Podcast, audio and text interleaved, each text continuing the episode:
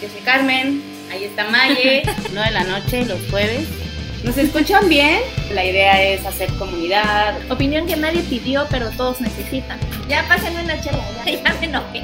Si abarcamos desde muchos campos, nos fortalecemos como mujeres. El lugar más honesto donde hemos estado entre nosotras es el baño en el bar. Oh, diosas devotas. Tres. Estamos en vivo, es un jueves de odiosas. Buenas noches. Hola, hola. Bienvenidas a todas, bienvenidas a todos. Yo soy Carmen Bravo. Esta noche estoy con Mayeli Villatoro, como cada jueves, mi compañera de podcast. Y con nuestra invitada de hoy especial que se llama Lisette Figueroa, ella es abogada y nos viene a platicar.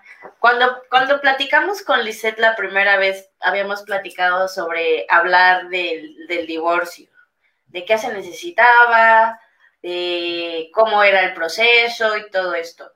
Entonces, a la segunda acercamiento que tuvimos con Lisette ya para agendar la fecha para hoy, nos comentó, entre la plática salió la resolución de que era más pro, beneficioso hablar de reconciliación.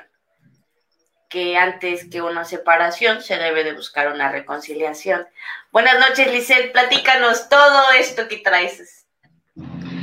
Hola a todas, ¿cómo están? Qué gusto estar por aquí. De verdad, un verdadero placer.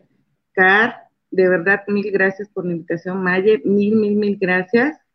Pues bueno, les comento un poquito. Creo que actualmente estamos viviendo una situación sumamente complicada a nivel mundial Estamos en, medio de una pandemia que vaya que nos ha puesto de cabeza a todos y vaya que ha sacado lo mejor y lo peor de algunos en esta, en todo, en todo este mere que tenga que traemos de qué hacer, cómo le hacemos, cómo lidiamos con todo esto. Y obviamente este tipo de situaciones vienen desencadenando situaciones jurídicas que vienen perjudicando, por supuesto, toda, todo este tema o social que estamos viviendo con, la pandemia.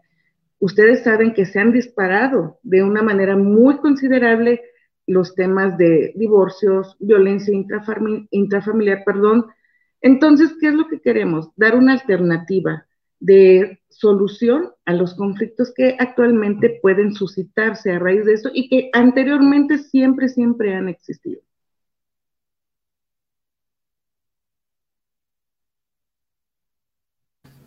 Bueno, el confinamiento trajo también muchos, este, pues ahora sí, tienes que enfrentar tu relación sí o sí. Entonces, esta convivencia y justo lo que mencionabas, algo muy importante, porque el tema, como decíamos, eh, al principio era el divorcio y todo lo, el proceso legal, pero ahorita vamos a hablar un poco de la conciliación.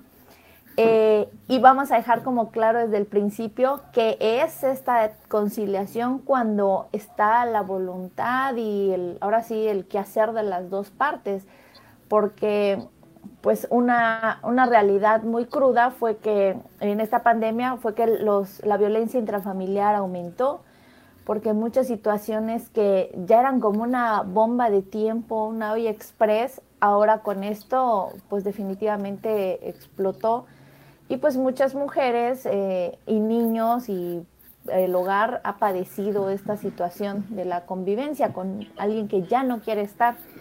Entonces, así pautando esto, ¿cómo, cómo se llega este, a este proceso? O sea, ¿cómo, ¿cómo se comienza este proceso?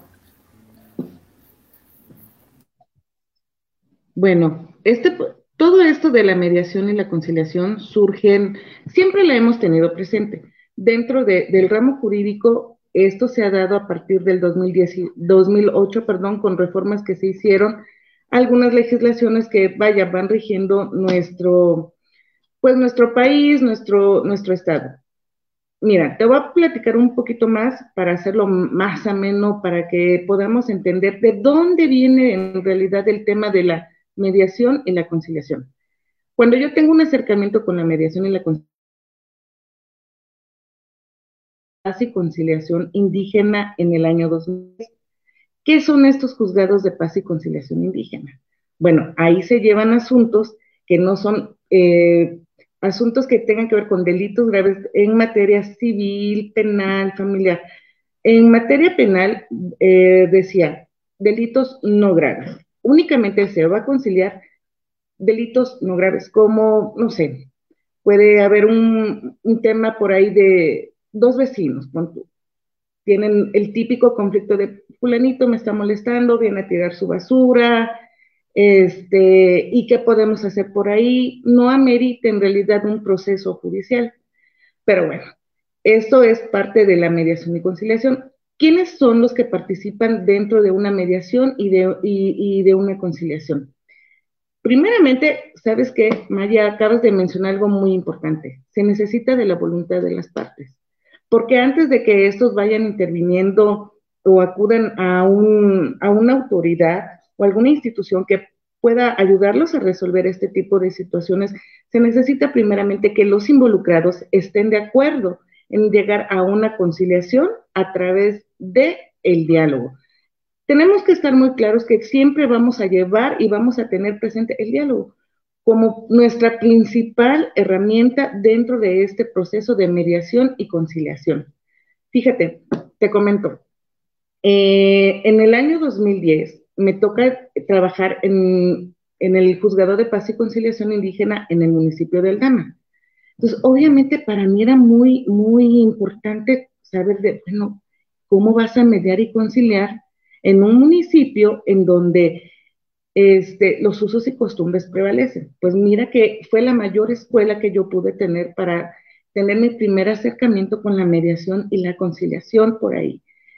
Ahí aprendimos que las partes que están involucradas llegan ante esta autoridad, en este caso el juez que es designado en ese municipio para estar en ese juzgado, y es el que interviene como mediador. Eh, llegan las, los dos, las dos partes y te dicen, bueno, ¿sabes qué juez? Tengo este problema, ayúdame a resolverlo.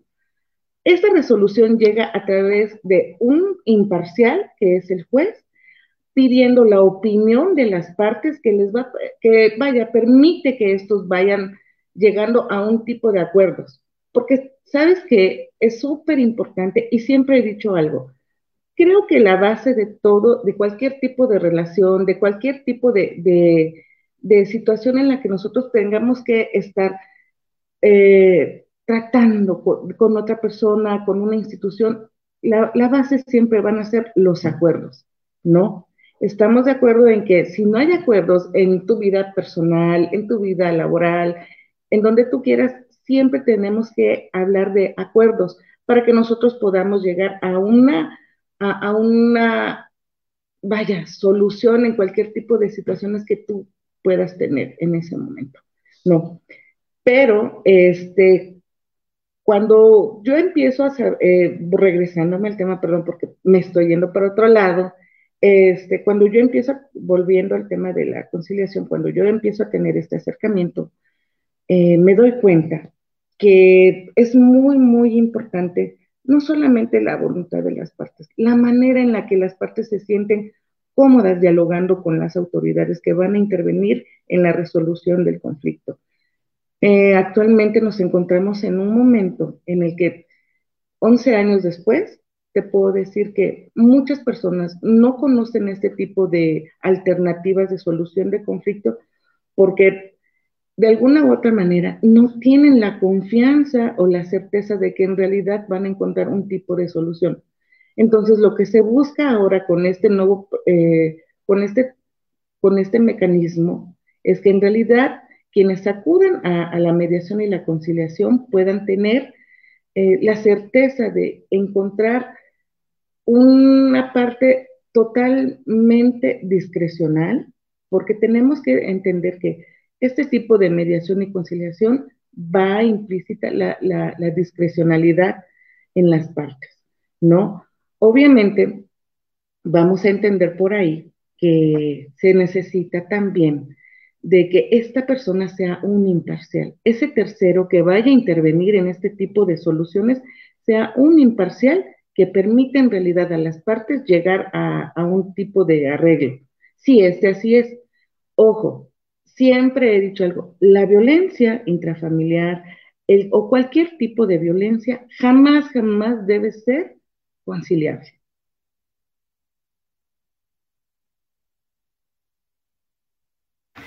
Ok, a violencia nos referimos con cuántos tipos de violencia existen, ¿no? Y aparte luego no te das cuenta que estás siendo violentada en muchos momentos. Entonces, hay ciertos como personas muy hábiles mentales, o no sé, no sé qué son, pero que manipulan a las personas, ya sabes, con palabras, con acciones. Y apenas leí una historia en Facebook, como novela casi casi, pero pues o sea, me, me, da risa por la situación que comenté que es en Facebook, pero es una historia real de una mujer que pues platica su, su historia personal, que es el novio al principio pues le parecía bastante lindo a ella que se preocupara tanto por ella, ¿no? Pero que ya después era así como que casi una, una prisionera en su casa, no podía salir, eh, y siempre, así como que si salía con sus amigas, él llegaba y estaba vigilándola de lejos o o hacía como que pasaba por ahí y todo el tiempo estaba como muy vigilada, ¿no? Y es como estaba... Y es como...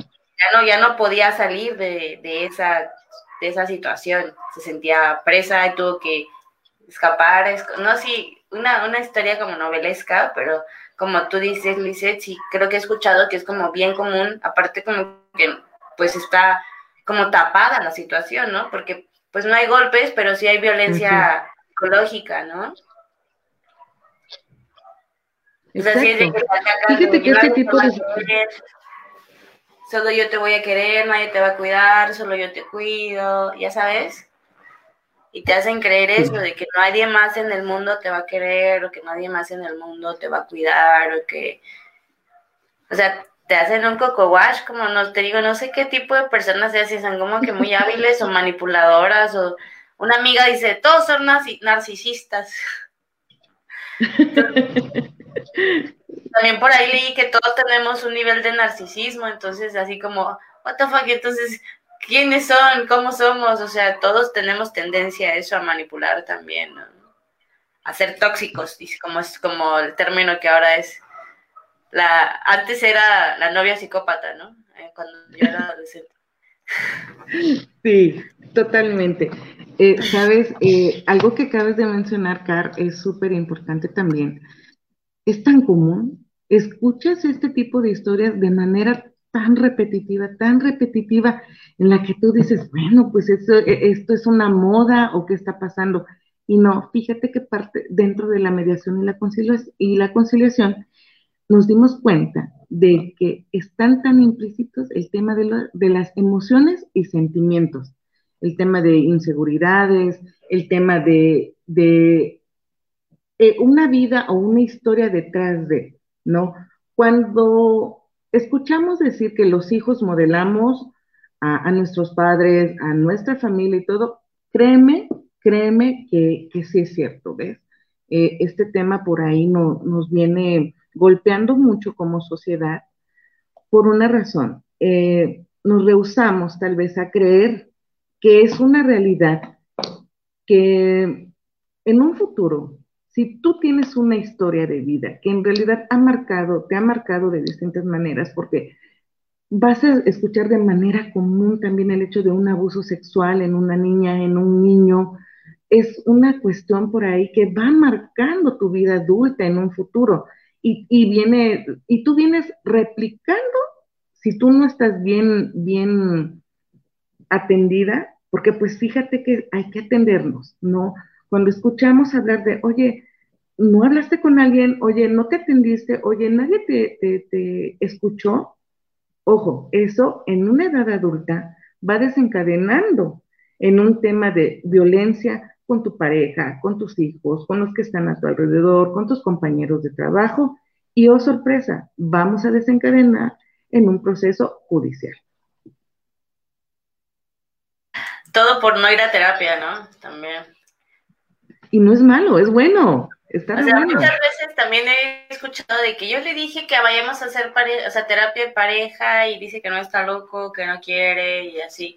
Y así les digo, tienen miedo que lo descubran en su narcisismo. Totalmente. Yo sé, o sea, la verdad es que para mí ya, te- o sea, últimamente se, se ha vuelto como más normal, habitual de entre amigos hablar de, hasta de pasarnos el teléfono del terapeuta, ¿no? Y como ya es lo de hoy. Sal del closet, ve a terapia, ¿no? Es importante. Y como decías, decíamos hace ratito, comentabas tú, Lizeth, de todo, una mala comunicación, un, un berrinche, un enojo guardado, desencadena en, en un juicio, ¿no? Y es como, y luego por Así ego es. y por montarte en tu macho de decir yo tengo la razón, realmente hay que elegir las batallas y decir, ¿qué te cuesta decir perdón? O sea, si la regaste, realmente hay que aceptarlo. Podríamos, podríamos con esa palabra, yo creo, salvar tantas vidas. Sí, no pasa nada. No, nadie se muere, dijera Sabina. Perdón, mencionabas, Lisette, que esta, estas alternativas no muchas personas la conocen. Eh, ¿nos, ¿Nos puedes explicar cómo es dentro del proceso? O sea, cómo puedes solicitar, cómo puedes hacer uso de, de esta alternativa cuando ya estás, no sé, De la mediación Estás y la comenzando. conciliación, claro. ajá, A ver. ¿Me escuchan por ahí? Porque por ahí las... Sí, te escuchamos. escuchamos. Oh, perfecto, perfecto. Mira, Maye, existe afortunadamente dos, dos instituciones a donde podemos acudir y dentro de estas instituciones ya se están implementando justamente mesas de conciliación, mesas de, de- en donde las partes pueden llegar a un acuerdo. La primera que te voy a mencionar es el CEJA, el Centro Estatal de Justicia Alternativa, que se encuentra dentro del Tribunal eh, del Estado de Chiapas. Bueno, tiene distintas oficinas, están en Tuxtla Gutiérrez, San Cristóbal, Tapachula.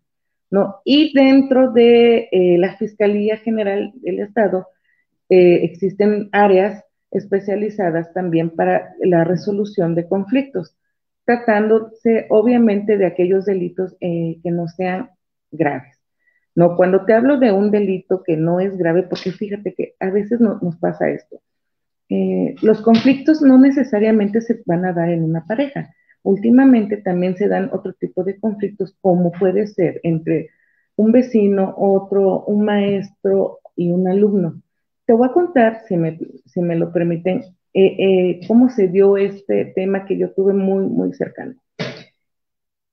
Hace ya aproximadamente tres, tres años, ¿no? Me llega un asunto en donde están denunciando por la vía penal a una maestra y quien levanta esa denuncia es la mamá de un alumno, acusándolo, acusando a esta maestra de discriminación. Entonces, obviamente es importante que nosotros podamos entender hasta dónde un tipo de acción puede repercutir no solo en, en, la vía legal, sino repercute en todos los que están involucrados, ¿no? E- Esta partecita, eh, cuando me llega este asunto, empezamos, obviamente, antes de que se elevara carpeta de investigación y todo, eh, nos llaman a, conciliar, ¿no?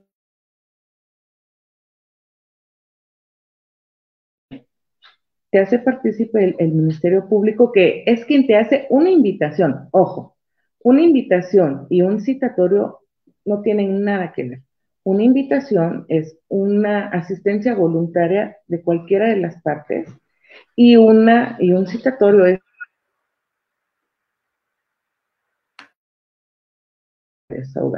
Bueno, dentro de esta invitación llaman a las partes y, oh sorpresa, no era una discriminación para el niño. La mamá, a través de sus inseguridades, reflejó ese tipo de emociones en su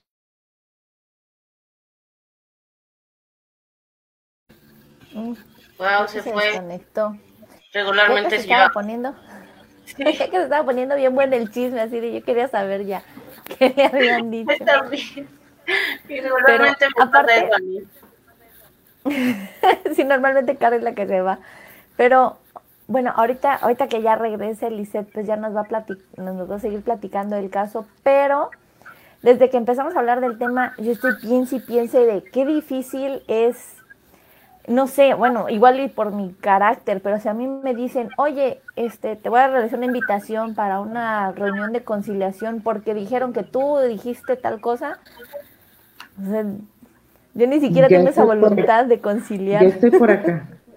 ya, hola Lizeth, regresa, qué bueno que regresaste porque estábamos muy picadas. A ver, si me por aquí está. Sí, sí, claro. A ver, ¿me escuchan por ahí? Te escuchamos perfecto. Fuerte y claro. A ver, a ver. Hola. La verdad es que estoy teniendo un poco de, tema ahí con el internet. Entonces, quiero ver si por aquí ya. A mí todo el día me sacó el internet de reuniones de mi trabajo. ¿Ya me escuchan por ahí? sesiones. Sí, ahí te escuchamos. ¿Tú nos escuchas? Sí, oye, sí, sí, sí, ya sé, pero, ¿sabes? Acá en San Cristóbal el internet está fatal.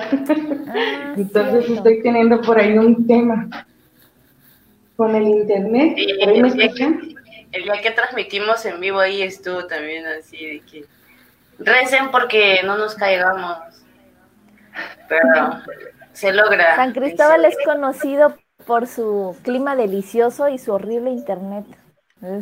por ahí ya, ya. Ahí te escuchamos. Ya estamos por ahí. Sí, ahí te escuchamos. Perfecto, bueno. Sigo pues contándoles de, esta historia. Eh, no sé hasta dónde me perdí. Eh, ¿En qué le habían hecho una invitación? habían hecho una invitación a, la maestra y que eran sentimientos más bien que la mamá estaba reflejando. En bueno, les decía, pésimo internet.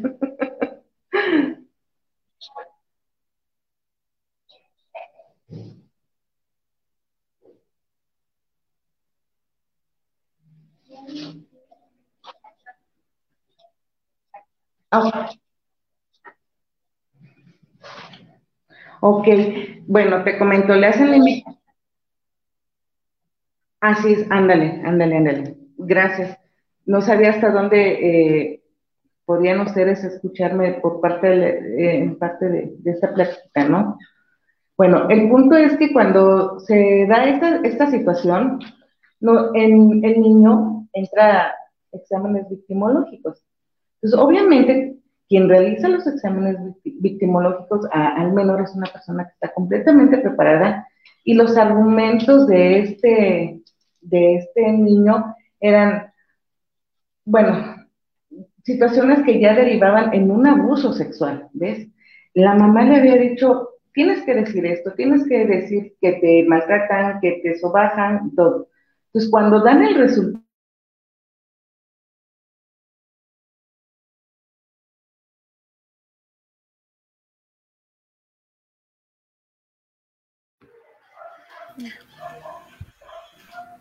¿Qué onda? ¿Qué es lo más emocionante?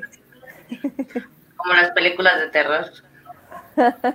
sí, así de. ¿Qué? ¿Qué pasó?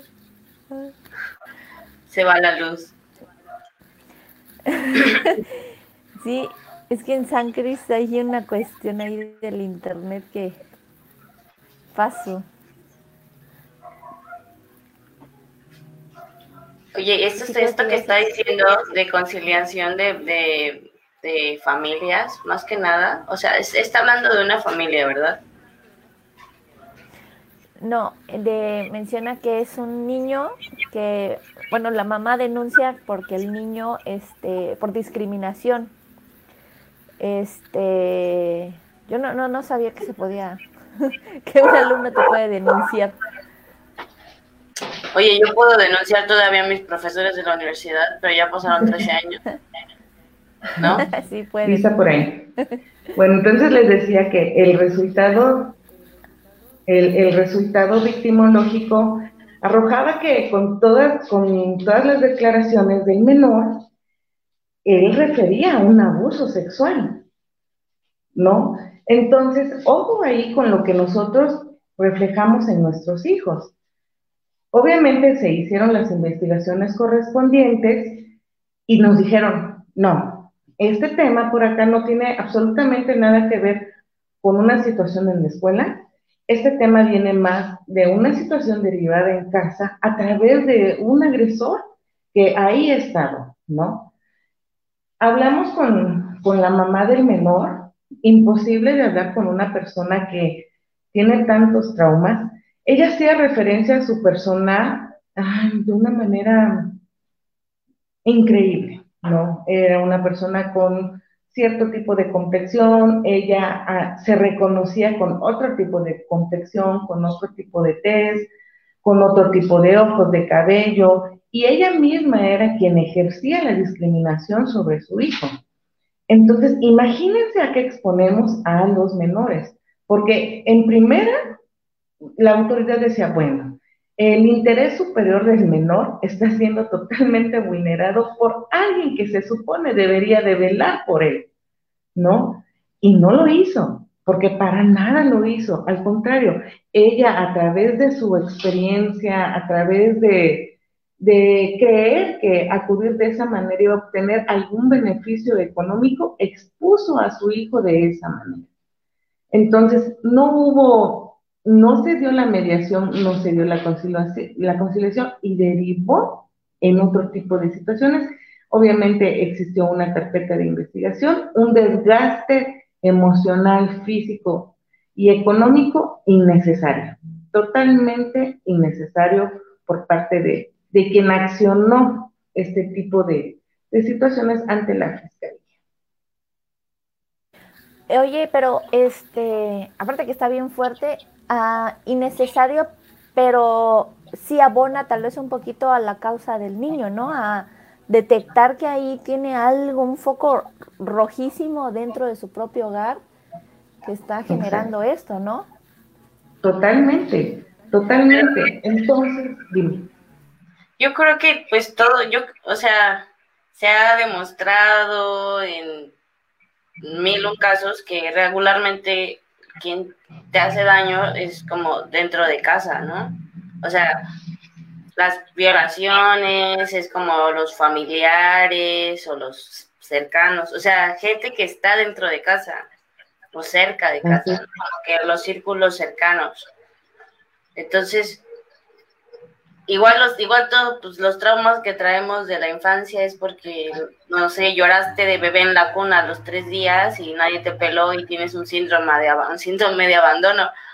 Pero pues eso es como, no sé, no se pueden, no se pueden tal vez todos los, todos tenemos traumas, digo, los traumas son buenos, son impresiones que te generan en la vida, ¿no? De que te va y creces a raíz de eso.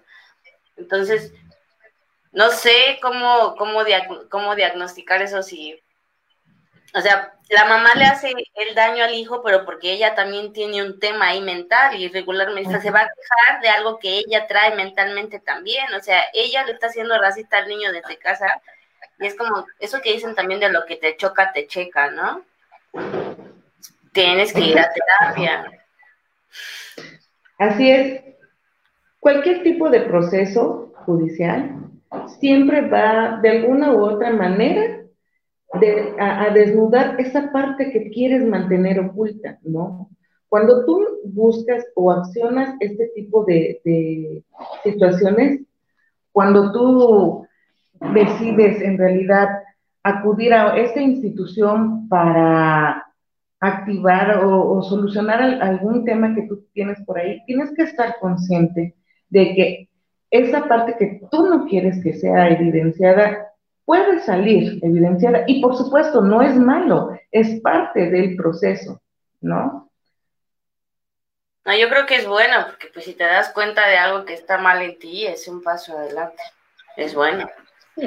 Aunque sea en la situación más extraña del mundo. Así Sí, y, volviendo al tema de la... Sí, sigue. De hecho, iba a ah, retomar ese tema. Sí.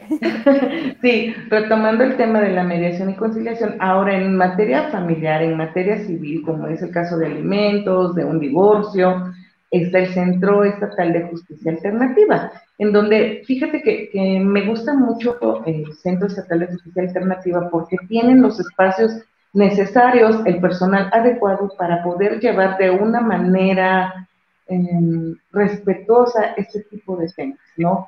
Cuando tú llegas al centro estatal, eh, al CEJA, vaya, eh, siempre hay, hay, está un mediador, un conciliador y un árbitro, ¿no? Dependiendo del tema que tú plantees, es la, intervención que estos van a tener en tu tema, ¿no? Muchos divorcios se han evitado justamente al mediar, al ser mediados y conciliados de una manera adecuada. ¿De qué manera nosotros podemos tener éxito en una mediación y conciliación? Es muy importante que eh, quien esté encargado de ser, eh, en este caso, la parte, la parte moderadora, la parte imparcial dentro del proceso tenga la preparación adecuada para poder abordar el tema, porque obviamente, aun cuando tú no puedes tener o tomar eh, parte por, por alguno de los dos solicitantes en este caso, sí tiene que tener la preparación para poder llevar este tipo de temas, ¿no? Si una persona, una pareja, en este caso, acude a, a no sé, ¿qué te gusta? Alimentos, ¿no? Que es lo más común. Las separaciones, bueno, viene aparejado el tema de alimentos eh, y nos dice, ¿sabes qué? No me pongo de acuerdo con él porque pues no quiere darme pensión, porque no quiere pasarme dinero para sus hijos, etcétera, etcétera. Este tercero imparcial que va a estar involucrado dentro del tema, este, tiene que dar las alternativas. Primeramente, dejar que las partes lleguen a ese tipo de acuerdo, porque obviamente para que esto pueda suceder, tiene que existir la voluntad de ellos dos.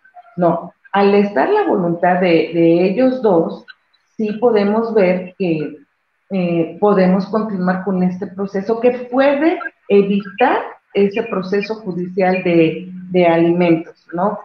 Cuando interviene el Centro Estatal de Justicia Alternativa, eh, quienes acuden a esto tienen que tener muy claro que lo que ahí se desahoga no tiene valor probatorio.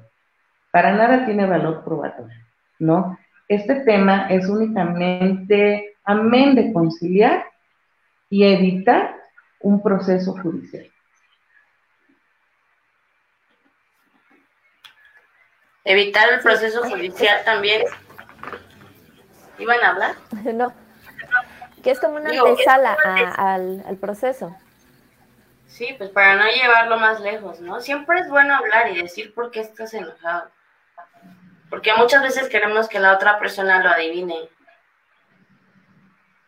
ya, ya, me conoce, debe de saber por qué estoy enojado, ¿no? Pues ni tú te conoces realmente, ni él se conoce realmente, entonces no somos adivinos, hay que hablar. Muchas veces no, nos, nos quedamos el enojo y nos estamos haciendo daño a nosotros mismos. Entonces, sí, sí siento que es bueno, es mejor hablar, hablar, hablar y, y no, no necesariamente en el momento del enojo o, del, o de, la, situación, sino dejar pasar un, un momento coherente para respirar y pensar más claras las cosas. Porque la adrenalina no deja pensar. Exacto. Y ¿sabes qué es lo padre del tema de la mediación y la conciliación? Que tú puedes acudir no necesariamente con un abogado, ¿no? Si tú tienes alguna situación por ahí que tengas que mediar, que tengas que conciliar, tú acudas a, esta, a estas instituciones y solicitas, ¿no? La intervención de.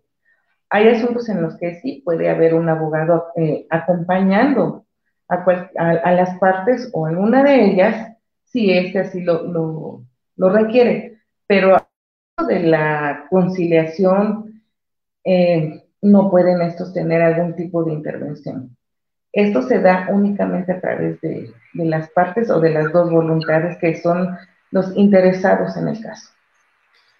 Oye, me sorprende esta parte romántica de, de la ley, que tenga esta parte de, reconciliación, de hablen, de, de que haya algo, algo emocional, ¿no? Porque regularmente las leyes son como que frías y a lo que van y sí, no, y lo que sientas pues no me importa, pero o sea, sí hay una parte, una parte emotiva, ¿no? Una parte humana, porque pues realmente deberían estar así hechas las leyes de emociones, pues somos humanos, no sé.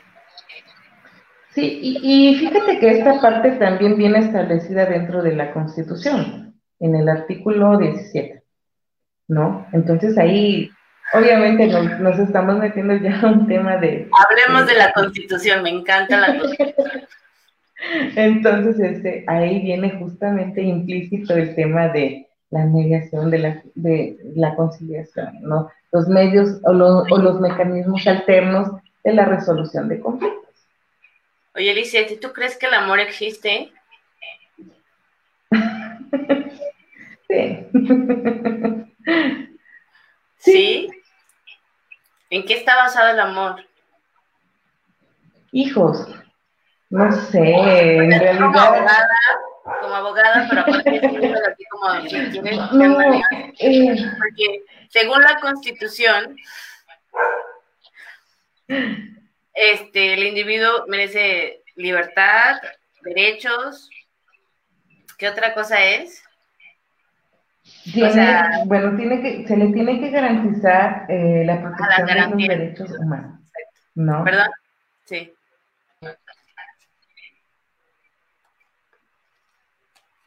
Eso es como el amor, ¿no? Un amigo, un amigo que es poeta me decía, el amor no existe, está en la constitución. Vaya, el amor tiene tantas acepciones para muchos. Entonces hablaba de, la libertad del, como individuo. Así es. Que eh, se vuelca también en un poco amor propio, si quieres usarlo metafóricamente, ¿no? Entonces, empezando desde ahí, desde la raíz, es como a mí me encanta ir al fondo de los problemas y resulta que siempre es uno mismo. ¿no? Voltea hacia ti. Entonces, creo que cuando hagamos un berrinche, no nos enojemos, nos preguntemos así como, ¿de dónde viene este berrinche? ¿no? Si no viene desde, me están quitando libertad en algo, me siento que están faltándome el respeto en algo, o es una herida de pequeño, ¿no? De, como te digo, de que si te dejaron en la cuna tres, a los tres días ya sentiste que te abandonaron, una cosa así. Sí, sí, sí, sí, y eso es es real. Fíjate que ahorita me, quedaba pensando en tu pregunta, ¿qué es el amor? ¿De dónde viene el amor? Y en realidad podemos darle distintas acepciones, ¿no? Para mí el amor puede ser, viene de adentro, viene de mí para mí, para que de esa manera los que se encuentran a mi alrededor puedan también vibrar lo que es el amor para mí, desde mi perspectiva, por supuesto. Cuando, cuando llega una pareja y se quiere separar, les dices, oigan, pero antes ya lo pensaron bien. Por ejemplo, conmigo llegan antes de que se casen y yo así les digo, ya lo pensaron bien, se matan de risa, ¿no? Como hasta me pueden contestar a ti qué te importa, yo soy fotógrafa de bodas, entonces llegan antes, antes de casarse, llegan a contratar a mí, yo les digo, pero ya lo pensaron bien, o sea, mírense van a estar con ustedes para toda su vida y, se matan de risa, ¿no? Entonces yo creo que contigo llegan ya en otro momento. Sí. Pero te repites la pregunta, ¿no? ya lo pensaron bien. Porque realmente uno toma decisiones desde la emoción, ¿no? Y casarse emocionado y enamorado está bien padre, pero separarse enojado es como, mm, no está tan padre porque también viene desde la emoción y esa decisión no creo que se tome desde ahí. ¿No? exacto. Me decían por ahí que el peor momento para tomar una decisión es cuando estás feliz, completo, o sea, extasiado o cuando estás enojado. Entonces no, se casen enamorados. Eh. no, es curioso, ¿no? E, es curioso, es de alguna manera contradictorio si lo quieres ver de, de esa manera. Pero cuando alguien me dice, oye, eh, bueno, me dicen, oye, fíjate que tengo este tema y es que mi, mi, mi esposo ya no me quiere, no, mi esposo está con otra, mi esposo, y el tema de la suposición dentro del conflicto, créeme que está a la orden del día.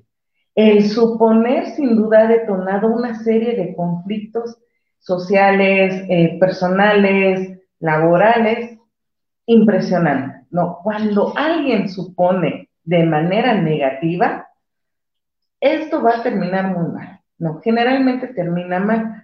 En, algún punto, este tema de, de, la suposición ha jugado un papel muy importante en el tema de la mediación y la conciliación. ¿Qué es lo que se cree? ¿Qué es lo que pensamos que, quiere el otro? ¿Qué es lo que pensamos que el, con el que tengo el conflicto este, opina de mí? ¿No? E, ese tema de la suposición siempre he detectado que está presente. Ahorita que retomando pregunta. ¿Qué le dices a una, a una pareja que, que va a divorciarse? No suponga. Eviten suponer y por favor dense e, esa oportunidad de hablar o expresar todo aquello que no se han dicho. Porque sabes qué me ha pasado, que cuando todos dicen, no, es que ya, que se vaya la fregada, ¿no? Yo ya no quiero tener nada, absolutamente nada con esta persona, con su familia, con esto, etcétera, etcétera. No. Miles y miles de, lo que ellos consideran argumentos para poder terminar con, un matrimonio. ¿Sabes? Cuando se da ese tipo de situaciones, se ha detectado que la, una de las partes es quien está más, más afectada en, en ese tipo de relaciones porque es el que no expresa. La emoción la va reprimiendo de tal manera de que en la medida que va avanzando el tiempo, cualquier situación lo va a hacer estallar. Por ahí decías, es una olla express de emociones. Y puede ser en llanto, puede ser en ira, puede ser en locura, ¿no? Sí, hay un libro que se llama Delirio de Laura Restrepo que se trata de que eso, la mujer se fue por allá, tanto estrés, tanto cosas así, es que sí, se escapan, uno realmente es como una olla express, busca por dónde salir. Exacto, exacto. Y sabes que cuando hay, existe un, caso de celotipia, ¿en qué deriva? Violencia. Mujeres muertas, mujeres enterradas en un barranco, en el patio de su casa, en situaciones que derivan de emociones reprimidas, eh, de, emociones no atendidas. Ese tipo de, yo siempre he dicho, debería de existir una clase en las escuelas de educación emocional, como existe matemáticas, como existe español, como existe, no sé, cualquier otra materia. Es importantísimo que, que aprendamos del tema de la educación emocional porque créeme que a la larga no solo nos va a beneficiar de manera personal, sino como sociedad evitaríamos una serie, una serie de situaciones que, aparte que desencadenan en una situación judicial, va, vaya, van, nos va a detonar también en temas que van a afectar. en mi caso tengo una hija de 10 años y sé que a la larga a ella le va a afectar este tipo de situaciones. Entonces, desde mi trinchera hago lo que me corresponde, pero también estoy consciente de, como mamá, como hija, como esposa, como parte de la sociedad, es necesario abordar el tema de las emociones porque siempre, siempre vienen implícitos en un problema judicial o legal.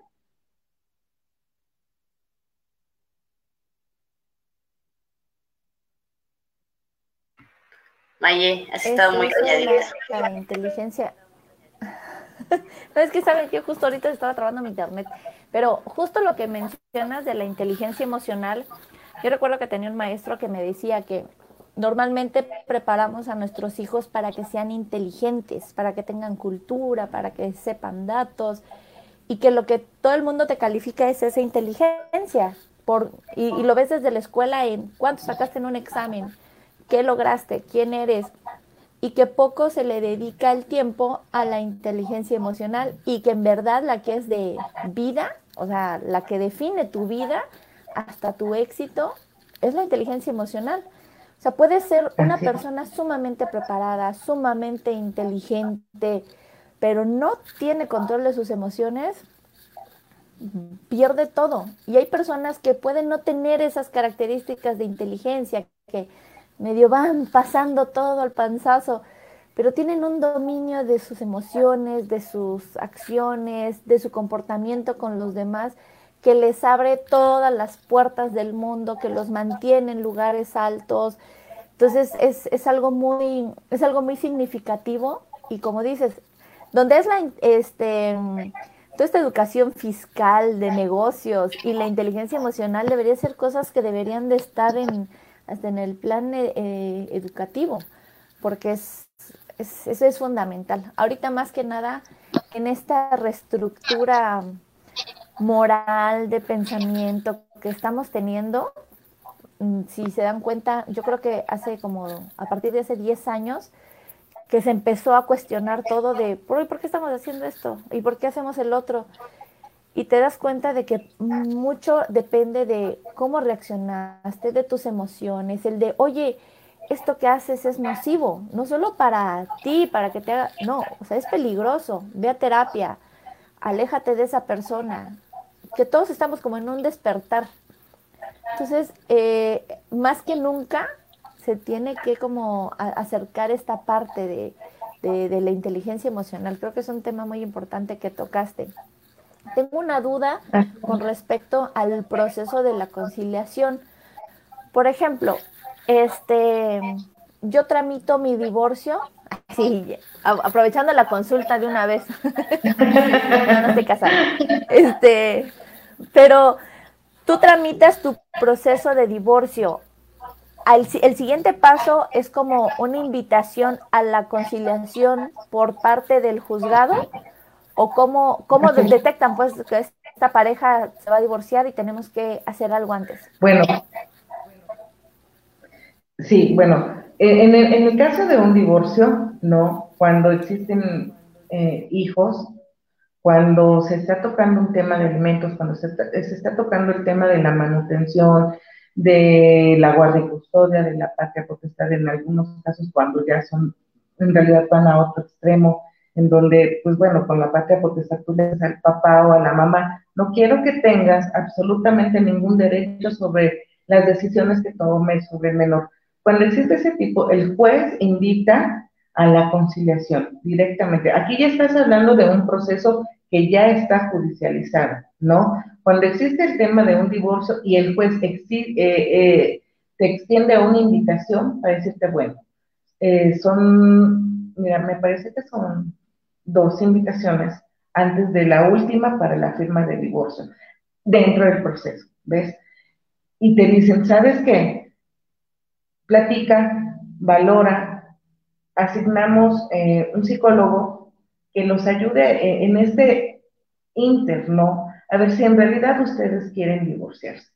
No, si a y a raíz de todo, de todo lo que el juez determina que se lleve dentro de tu proceso, de conciliación, no llegas a ningún acuerdo, a ningún punto, venga el divorcio. Vamos a firmar, vamos a ponernos de acuerdo con la manutención, vamos a ponernos de acuerdo con, la guardia y custodia, los días de visita, etcétera, etcétera. Pero sí, e, efectivamente, Maya, existe una invitación de parte del juez cuando tú decides hacer un trámite. No, eh, lo mismo sucede con, con, con otro tipo de divorcios, por ejemplo, quienes se divorcian cuando tienen un año, ¿no? Esto no se da. Esto no se da porque es un, divorcio, la mayoría de veces administrativos, que tú vas al juzgado, bueno, no al juzgado, perdón, al registro civil y acudes al oficial para decirle, ¿sabes qué? O ayúdame con, el tema de mi divorcio, que no necesariamente necesita este, desembocar o terminar en un proceso judicial, sino meramente administrativo, siempre y cuando no hayan hijos, no sea, no sea, este, sea separación de bienes o no exista vaya la sociedad conyugal. Que en, tu experiencia, ¿qué nivel uno de cada diez divorcios, cada, cada, ¿qué porcentaje más bien de efectividad tiene esta conciliación en los divorcios? ¿Cuántos han evitado?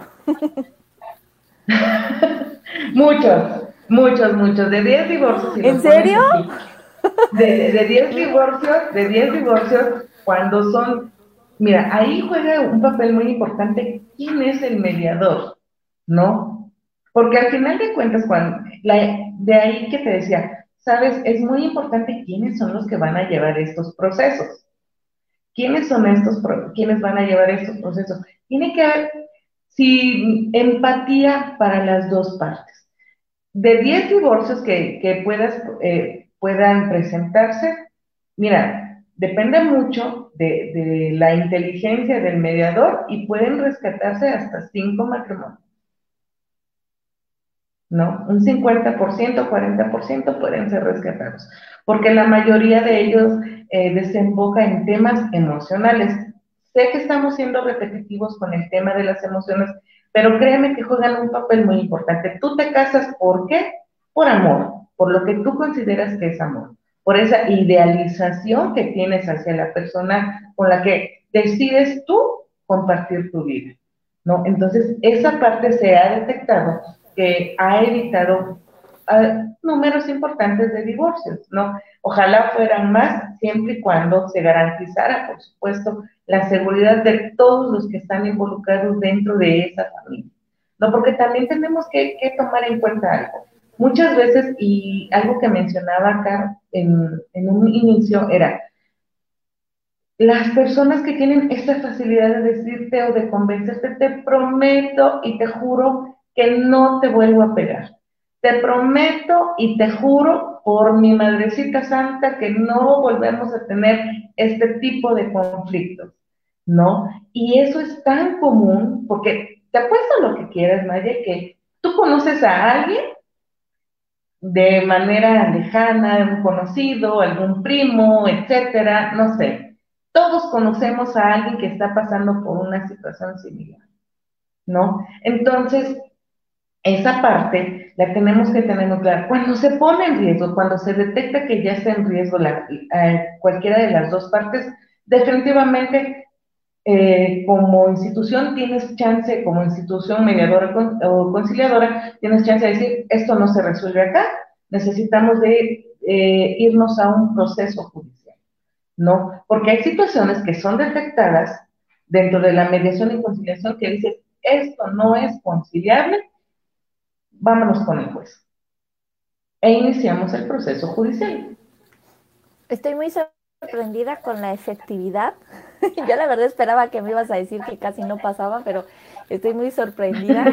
Este, es que cuando te fuiste le comentaba a Car que a mí esta parte de la conciliación se me hace como, o sea, yo sería muy renuente, pero este, entonces por eso supuse que no había mucho, pero está muy padre. Y la otra, la otra sorpresa de hoy fue que si bien sí, sí reconocí ahorita que lo mencionaste el proceso, que antes de la firma de un divorcio hay dos, como hay dos oportunidades antes, como de no es ya vine ya me divorcié y ya me voy.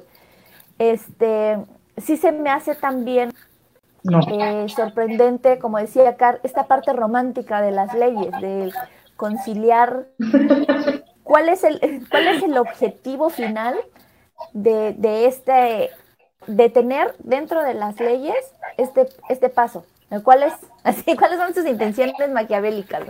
¿No? ¿Cuál es su objetivo eh, para tener este paso, para preocuparse de tener este paso antes de eso? Como cuando quieres poner tu tarjeta de crédito y te dicen, te regalo un viaje, espérate, no, no, no la canceles. Y te dicen, no, qué miedo. Quiero cancelar. ¿Qué, qué, qué quieres de mí?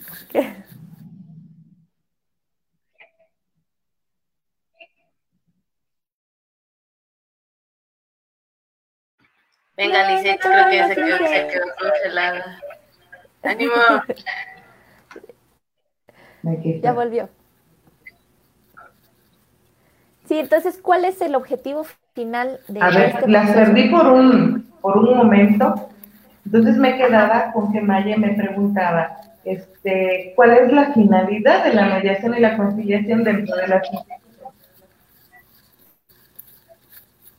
¿Cuál es el, objetivo, final? Socialmente hablando, evitar justamente ese quebrantamiento social, ¿no? Esa, bueno, de alguna u otra manera lo que se busca dentro de, la, de las leyes, la mayoría es en primera, velar por el interés superior del menor, que es, eh, que es el caso de eh, eh, nuestros hijos, hijas. Mantener el, tema de la familia tranquila, ¿no? Nosotros tenemos que, que, ver por ahí esa partecita en donde se busca justamente la conservación de la familia como tal. Claro, cuando esto es prudente o es o es posible dentro de las partes. Y aparte de un tema de economía procesal. ¿Qué es la economía procesal? ¿No? Evitamos llegar a cierto tipo de, de, temas judiciales cuando se llega a una conciliación. Porque de repente, fíjate, hablando de, de, temas penales, van, existen denuncias, denuncias, denuncias, denuncias, y no se les da seguimiento porque sabes que por fuera los involucrados ya llegaron a un arreglo. Y ese tema por ahí queda y queda y queda y queda sin que se le dé carpetazo final. ¿no? Entonces también se ve por ahí el tema de economía procesal, por evitar ese tipo de accionar de una u otra manera la instancia judicial de manera no innecesaria, porque jamás va a ser innecesario algo que procure tus derechos, algo que procure y vende todo lo, que por ley te corresponde, para nada.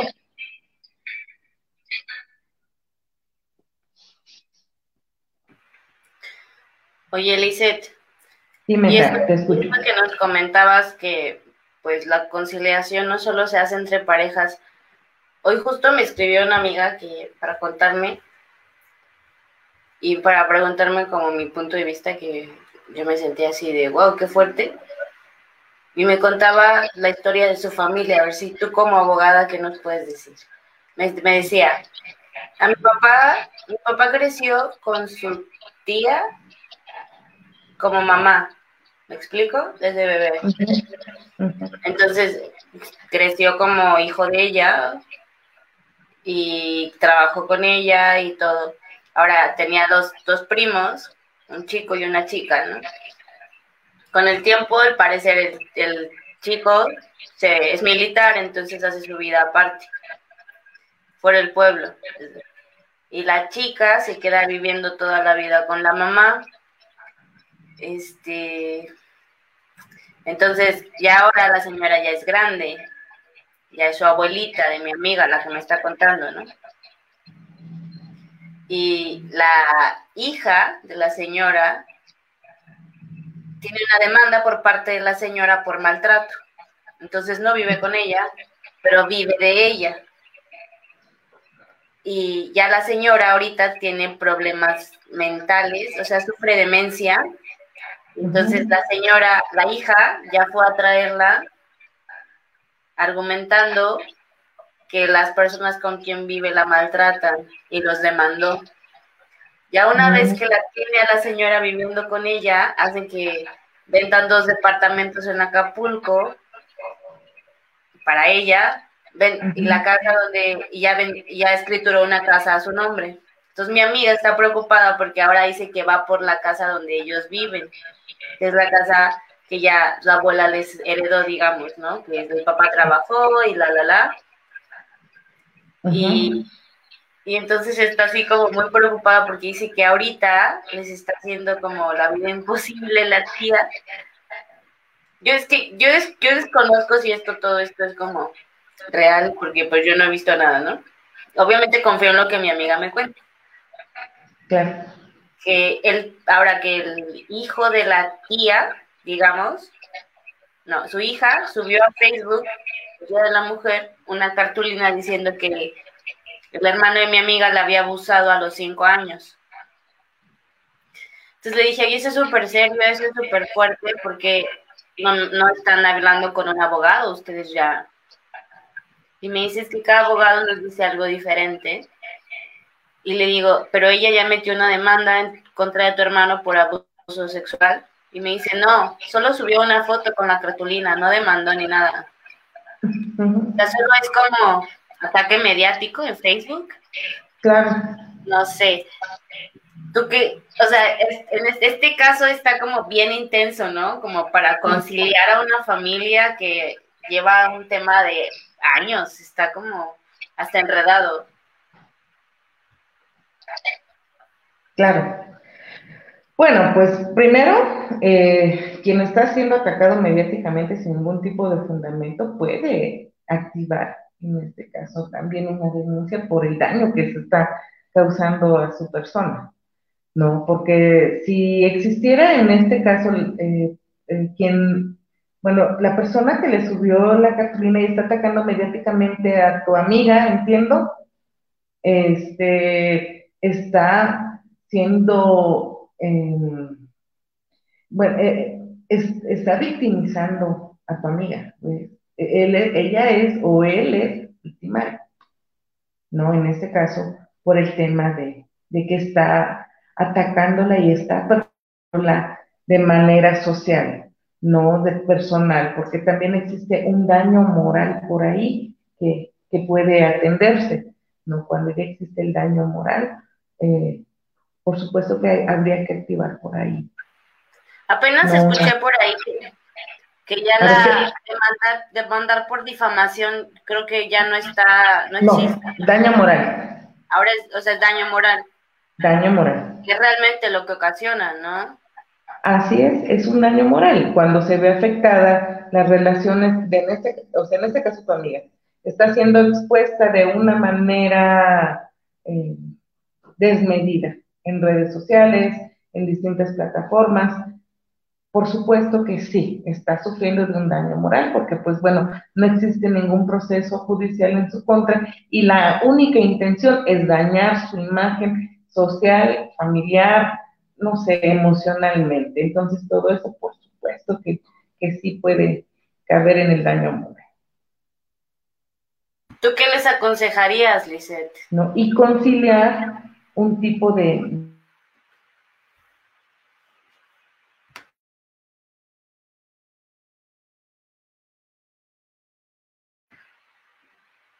Se congeló. El lomero bueno. Por ahí ya. ya, ya te escuchamos. Ya estamos, ok. Conciliar un tema de... ¿Me escuchan por ahí? Ok seguimos. Eh, conciliar un, tema de eso en donde ya están involucrados bienes es complicado. Es, un poquito complicado porque ya existe, eh, ya se accionó ante una vía penal, por lo que estoy entendiendo, una, una denuncia. ¿Fue una denuncia? ¿Lo que tiene tu amiga? Sí. Entonces, sí podría ahí este, ella podría defenderse de con otra manera, pero mediar y conciliar esa parte es posible, por supuesto que es posible, pero recordemos que se necesitan las voluntades de todos los involucrados para que esto sea una realidad, ¿no? Si no existe la voluntad, no podemos llegar a nada. Qué duro. Los pleitos entre familias. Igual y le puedo pasar tu contacto para que le des algunos consejos, Sí, Déjanos tus redes sociales para que puedas solicitar. Claro que sí. Sí, estoy en Facebook como Lisette Figueroa, doble S, L I W S T E Figueroa Pérez, ¿no? Y pues ahí pueden enviarme un mensajito y con mucho gusto voy a atender cualquier tipo de asesoría o duda que puedan tener con respecto al tema de mediación, conciliación o otro, lo que pueda darse por ahí. Oye, Lizeth, una preguntita. De hecho, eh, como a media plática te lo iba a preguntar, pero justo ahorita eh, alguien de, que nos está viendo también hizo la pregunta. Dice, hola, apenas entré a su plática. Aprovecho para preguntarles cuál es la formación para ser una conciliadora y si hay diferentes tipos de conciliación. Sí, a ver, eh, a ver, preguntarles cuál es la formación. Para ser, bueno, eh, existen diferentes eh, perfiles que pueden entrar dentro de, del tema de la mediación y la conciliación. Se necesita, en el Centro Estatal de Justicia Alternativa, los perfiles que están son de psicólogos, abogados, em, en algunos casos trabajadores sociales por el tema de los menores o otros temas que tengan, o tengan eh, que ver con, eh, con las trabajadoras o trabajadores sociales. No, no necesariamente tienes que ser abogado para mediar o conciliar, porque las instituciones le dan cabida a otros perfiles que tengan que ver o, sean afines a la resolución de conflictos. No, pero sí se le da tal vez prioridad a los abogados y psicólogos. Así que hay que pues, estudiar. Sí, no, y aparte, eh, justo algo que platicábamos hoy en mi trabajo es que las carreras todas las licenciaturas que, conocemos y las que estamos por conocer, pues tienen esta, se está ampliando el campo de trabajo. Si bien para algunas se está cerrando, para otras se está abriendo muchísimo campo de trabajo. Por ejemplo, todo esto de los juicios orales, que ya existen muchas adaptaciones de cómo aplicar la ley, de muchos, entonces entran ya muchos perfiles. Y la otra es también especializarse. Bueno, ya soy abogado, pero ¿hacia qué lado me quiero dedicar? Entonces, dependiendo cómo es tu perfil. Entonces, es, creo que es un tema muy bonito porque, eh, porque puedes ampliar muchísimo tu, campo laboral y pues en, cierta forma favorecer a, a tu sociedad. Exacto, y sabes, sabes, Maye, eh, también tenemos que mencionar que distintas instituciones han optado también por dar un apoyo integral a las mujeres, ¿no? Dentro de eso, de alguna u otra manera, viene implícita la mediación y la conciliación, ¿no? Distintas instituciones como la Secretaría de Igualdad de Género, también a través de las distintas direcciones o programas que están enfocadas justamente en el apoyo integral a las mujeres tienen ese acompañamiento eh, jurídico y psicológico, ¿no? Entonces tú te das cuenta como a raíz de, que tal vez las necesidades lo van apremiando o, van siendo necesitadas dentro de, la sociedad, ¿no? Dentro de, una comunidad, se van implementando esta, este tipo de, de acompañamientos, ¿no? Jurídicos psicológicos y obviamente un trabajador social que siempre, ahora está de cajón, ¿no? Siempre están estas tres figuras eh, en distintas instituciones ahora. Muchísimas gracias, Lizeth, por eh, compartirnos tus conocimientos, por compartir tu experiencia, sobre todo, porque los conocimientos lo puede compartir, lo pueden compartir muchas personas, pero las experiencias son únicas de quien las vive, de quien nos las viene a contar. Entonces agradecemos mucho tu tiempo, este, todo el esfuerzo que, que pasaste ahí buscando internet. Ya te imagino ahí buscando cerca del modem, porque ya, ya nos ha pasado también que, que tenemos que estar ahí al lado.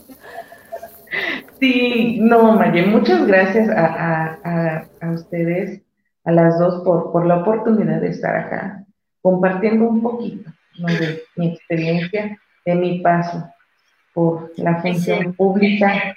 Y pues bueno, gracias por la comprensión, ¿no? El Internet, yo estoy relativamente viviendo en un cerro y este, por ahí se me complica el tema del Internet, ¿no?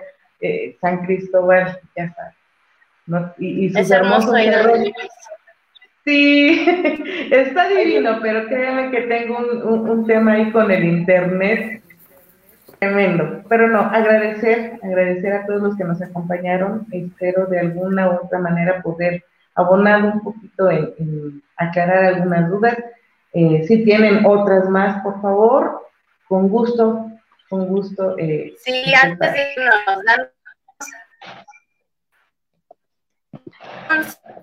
abogado de divorciarme, darles un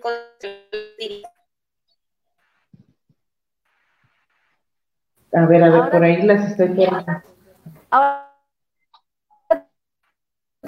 este,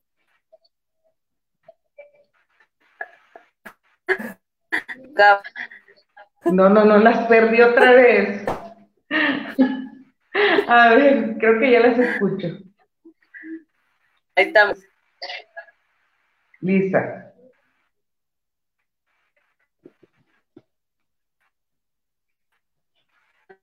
Nos diciendo dar un consejo para antes de tomar la decisión de que se quieren separar para llegar al abogado, dar ¿Qué les dirías antes de ir? Ah, bueno, eh, personalmente puedo compartirles que todas las experiencias de, algunos clientes, no, donde me piden divorciarlos, han afortunadamente desembocado en, en un arreglo, no, pero la base primordial ha sido el diálogo, no. Si no existe ese diálogo, no tienes más que hacer ahí. Creo que la comunicación siempre va a ser la base de cualquier tipo de relación. Y si la comunicación no es clara y efectiva, no hay mucho que hacer por ahí. ¿No? Expresar, comunicar desde emociones, desde necesidades, desde cualquier